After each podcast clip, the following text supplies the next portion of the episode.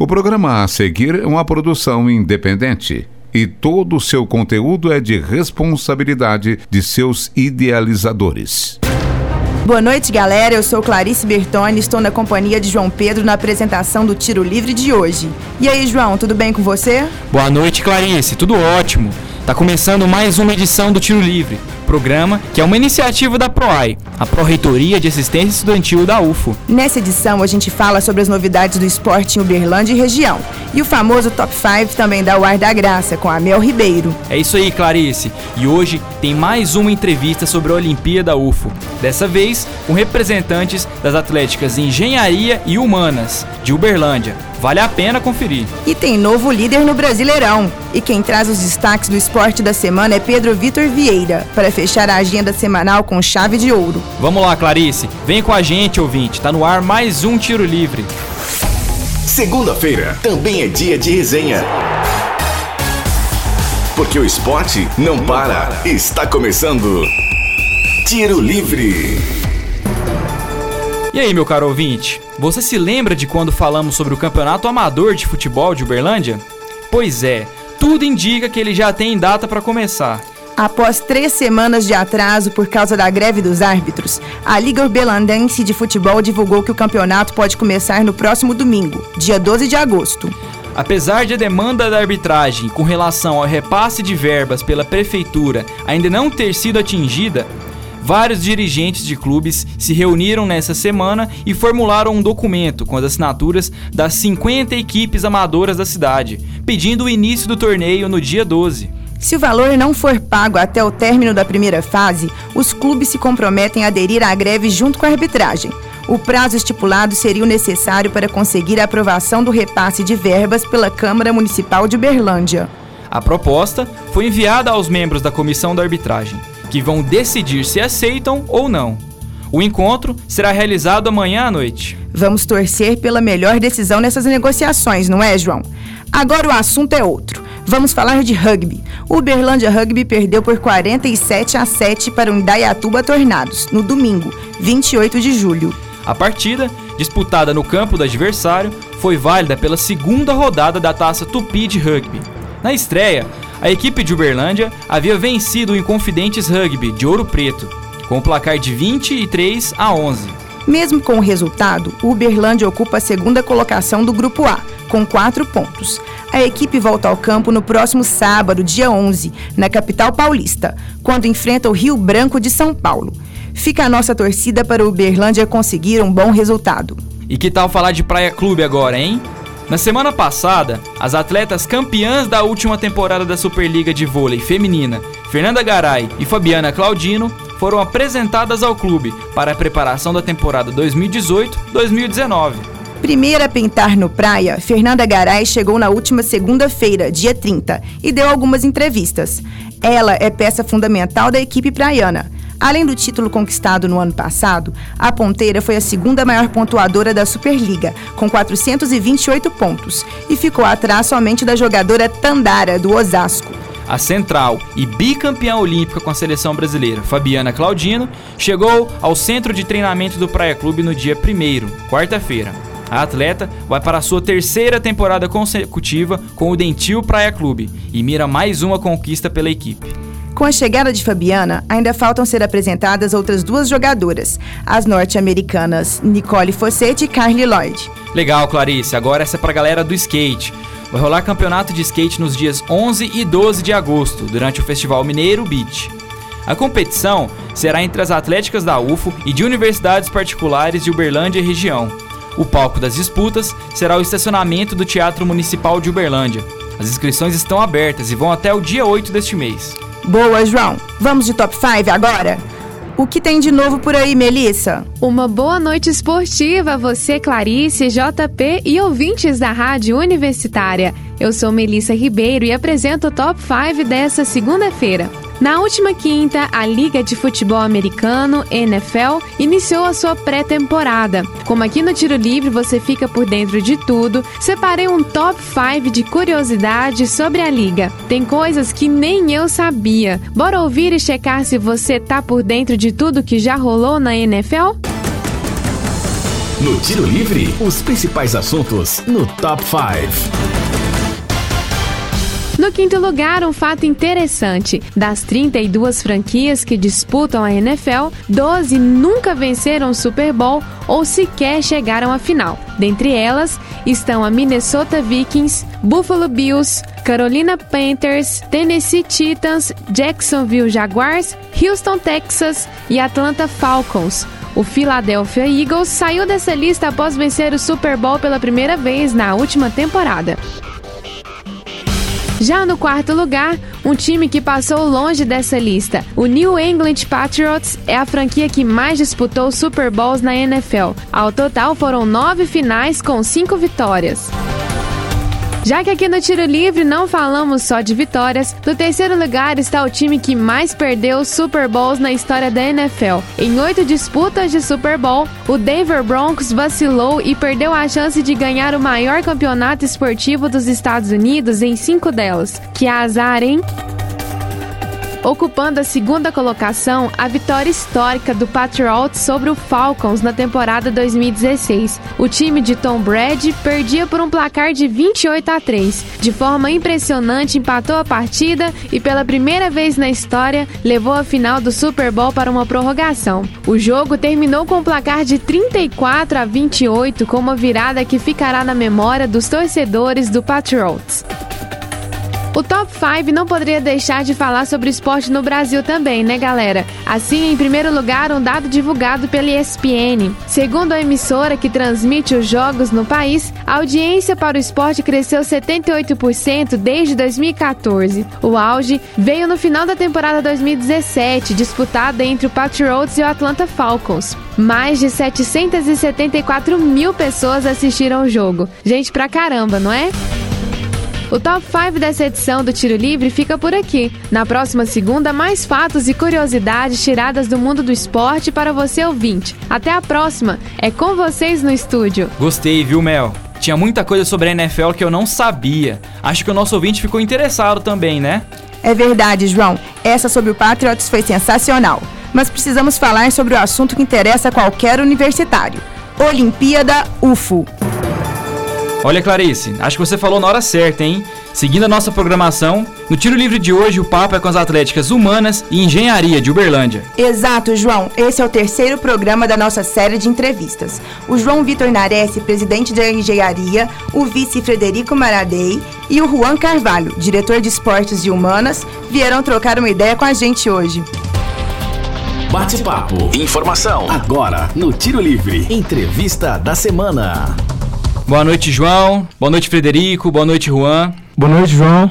Boa noite. Boa noite, João. Então, galera, fala aí pra gente. Quais são as expectativas de vocês para essa Olimpíada que tá quase para começar? Bom, João, é, essa Olimpíada, é, como a gente já tinha trocado ideia antes, estamos é, indo para nossa teoricamente, caso tudo dê certo, é a nossa quinta Olimpíada consecutiva, caso ganhamos.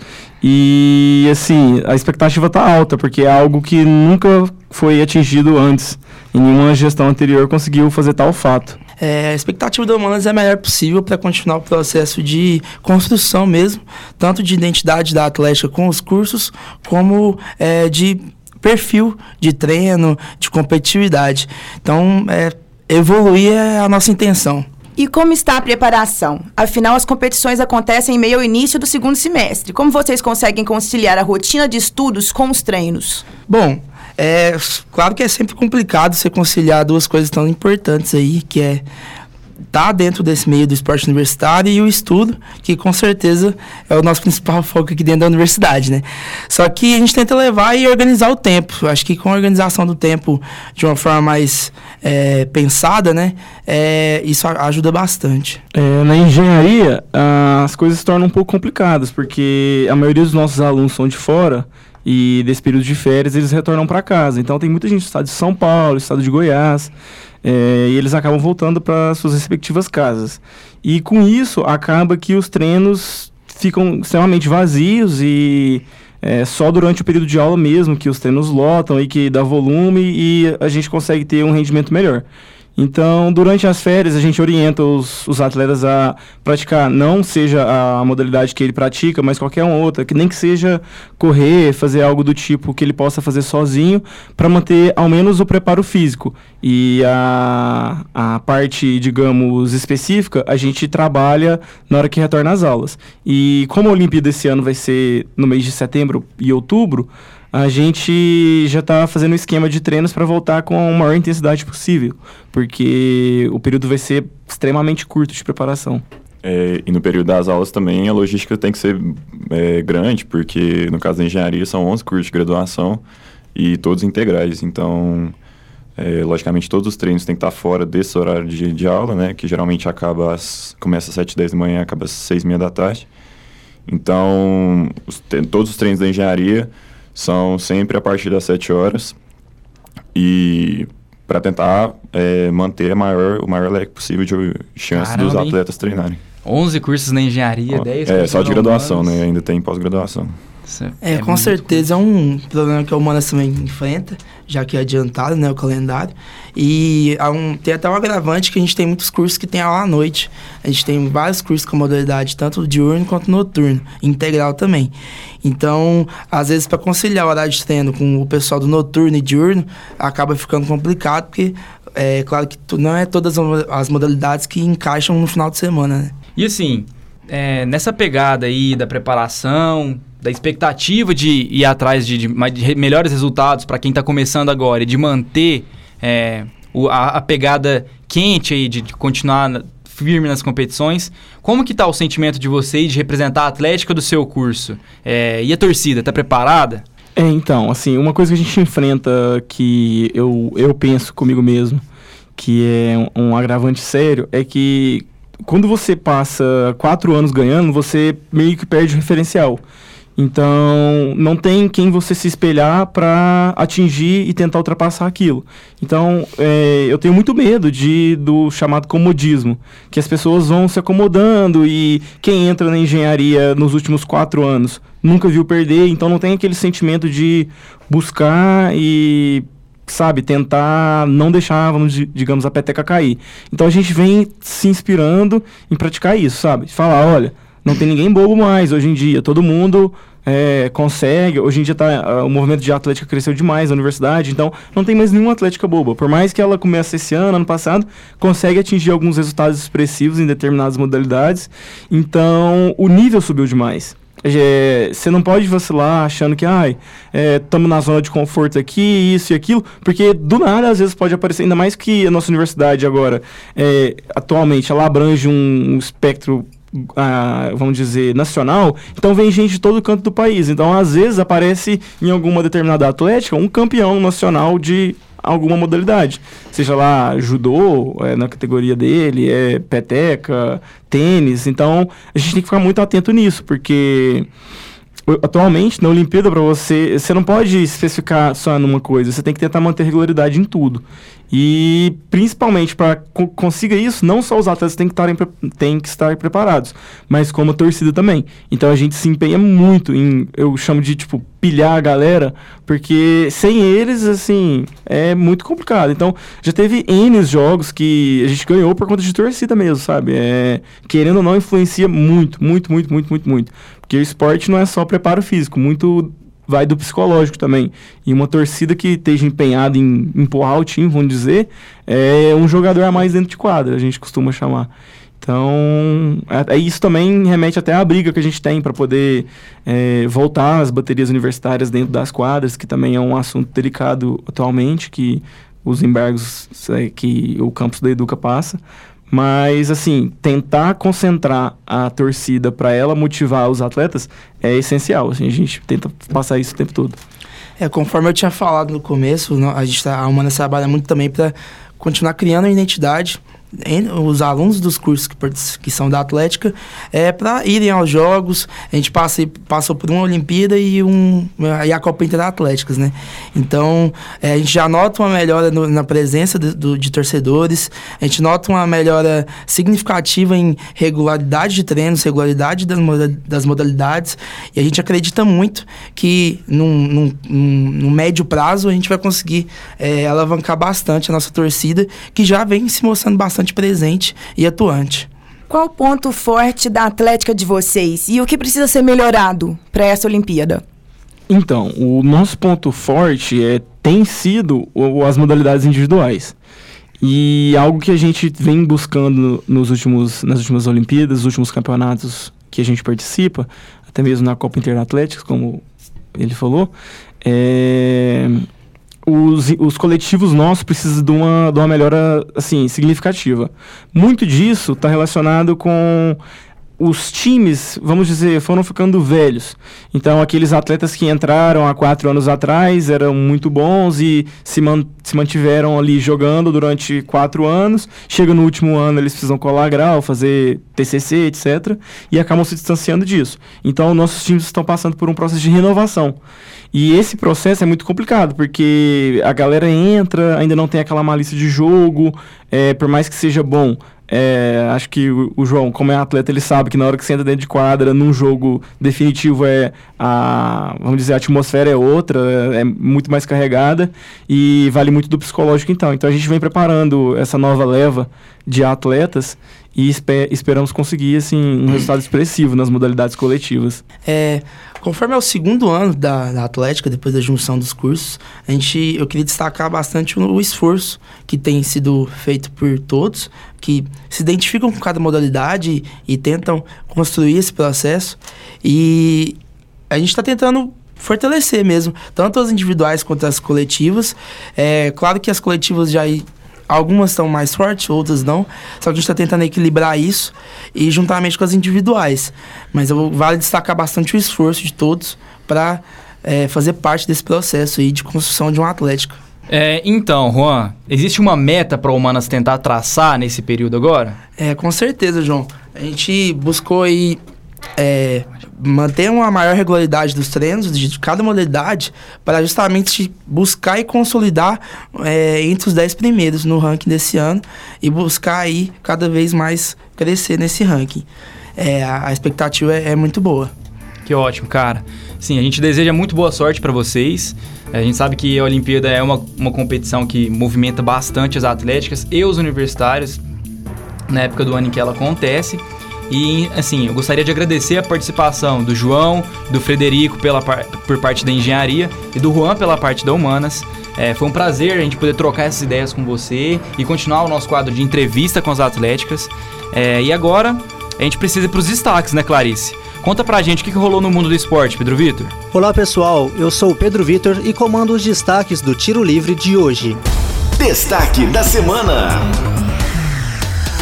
Rubens Barrichello, aquele mesmo ex-piloto da Fórmula 1, venceu a décima edição da Corrida do Milhão, que acontece no campeonato da Stock Car. 32 pilotos estavam em busca da primeira colocação para embolsar um milhão de reais, a maior premiação paga em uma competição nacional de automobilismo. Melhor para Rubinho e a sua equipe que faturaram o prêmio pela segunda vez. Ele já havia vencido a prova em 2014. O pódio foi completado por Max Wilson e Antônio Félix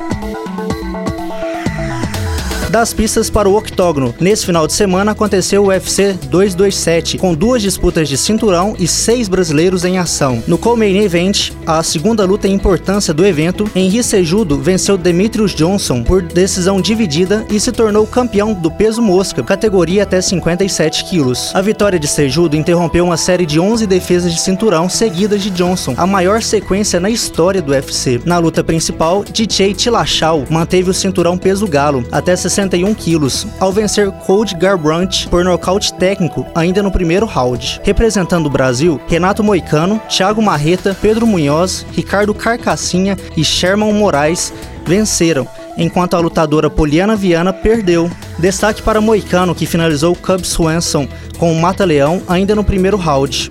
De quebra, faturou um bônus extra de 50 mil dólares do UFC pela sua performance.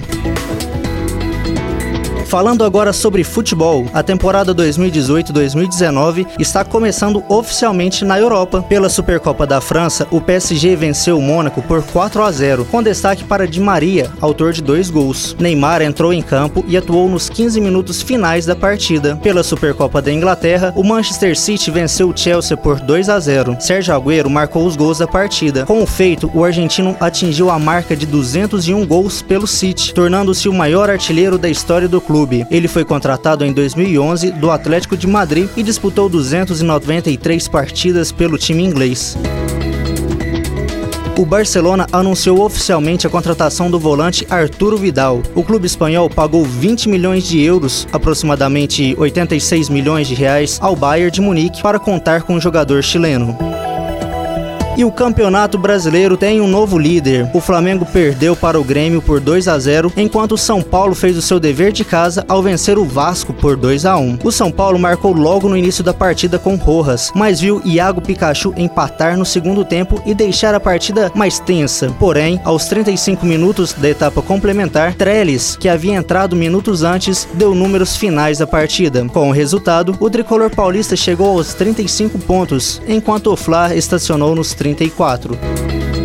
Nessa 17ª rodada, três jogos terminaram em 0 a 0. Botafogo e Santos, Corinthians e Atlético Paranaense, América Mineiro e Palmeiras. Vitória e Cruzeiro também empataram, mas com gols. Neilton marcou de pênalti para o time baiano e Manuel empatou de cabeça para o Cruzeiro após assistência de Arrascaeta. O resultado de 1 a 1 também se repetiu nas partidas entre Fluminense e Bahia, Esporte e Chapecoense. Pedro, do Flu, marcou seu décimo gol no campeonato e se isolou na artilharia. Nesse momento, temos bola rolando no duelo entre Atlético Mineiro e Internacional. O time que vencer a partida ultrapassa o Grêmio na tabela e toma a terceira colocação do campeonato.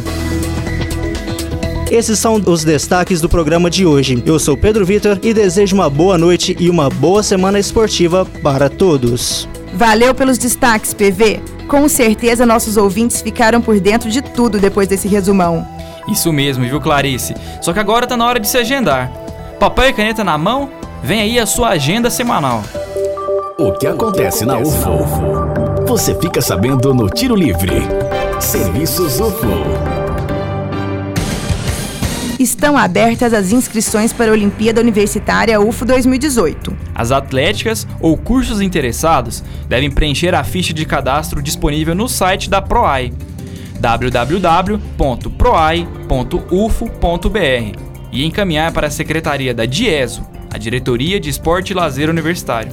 As inscrições podem ser feitas até o dia 16. Começam hoje as novas matrículas para o Programa de Iniciação Esportiva. As vagas são para crianças e adolescentes de 7 a 17 anos. O único critério é que o aluno inscrito esteja matriculado em uma instituição de ensino. Para realizar a matrícula, os interessados devem procurar o núcleo esportivo de interesse, levando os documentos pessoais, atestado médico e comprovante de matrícula escolar. Os poliesportivos que oferecem vaga para o segundo semestre são o Santa Luzia, São Jorge, Sigismundo Pereira, Tancredo, Tocantins, Patrimônio. Poliesportivos do Lisote, Jardim Brasília, Lagoinha, Dona Zulmira, Custódio Pereira, Canaã e Roosevelt além do Jardim América, Viva Mansur, Tapuirama, a Faculdade de Educação Física da UFO e o Parque do Sabiá. As modalidades disponíveis são futebol, atletismo, funcional, karatê, ginástica, vôlei, basquete, hidroginástica, alterofilismo e rugby. Para saber quais práticas estão disponíveis na sua localidade, é só entrar em contato com o poliesportivo de interesse. E para relembrar, as inscrições continuam abertas para a corrida de rua Alferes Run. A prova corresponde à segunda etapa do Circuito de Corridas Futel 2018 e vai ser realizada no dia 16 de setembro, com largadas às 8 da manhã, no estacionamento do Berlândia Shopping. Os interessados devem se inscrever até o dia 8 de setembro no Centro de Treinamento Danilo Faria, na Avenida Anselmo Alves dos Santos, número 1186 no bairro Santa Mônica, ou pelo site www.timeaction.com.br. O valor para participação é de 60 reais. A prova tem percurso de 7 quilômetros e é voltada para homens e mulheres acima dos 16 anos. E é sempre bom reforçar que em período de férias, o restaurante universitário funciona de segunda a sexta, servindo apenas o almoço. Tiro Livre. Apito final do tiro livre de hoje. Para sugestões e dúvidas, mande mensagem no Facebook da Rádio Universitária www.facebook.com barra Universitária FM. Aproveite e curta a nossa página.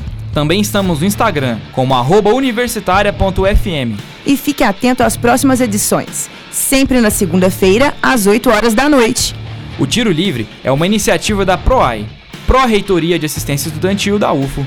Caso você esteja andando pelos campi da UF e notar alguma movimentação estranha, entre em contato com o WhatsApp da UF Segura pelo 34 99996 4597. Repetindo, 34 99996 4597. Essa edição foi produzida por Bárbara Fernandes, Benício Batista, Clarice Bertoni, Edinho Borges, Juliano Damas, João Pedro Rabelo, Mariana Oliveira, Mário Azevedo, Melissa Ribeiro, Pedro Vitor Vieira Rodrigues e apresentada por Clarice Bertoni e João Pedro Rabelo. Boa noite, João. Muito boa noite, ouvinte. Obrigada pela companhia. Boa noite, Clarice. Boa semana esportiva a todos. Até a próxima segunda, galera.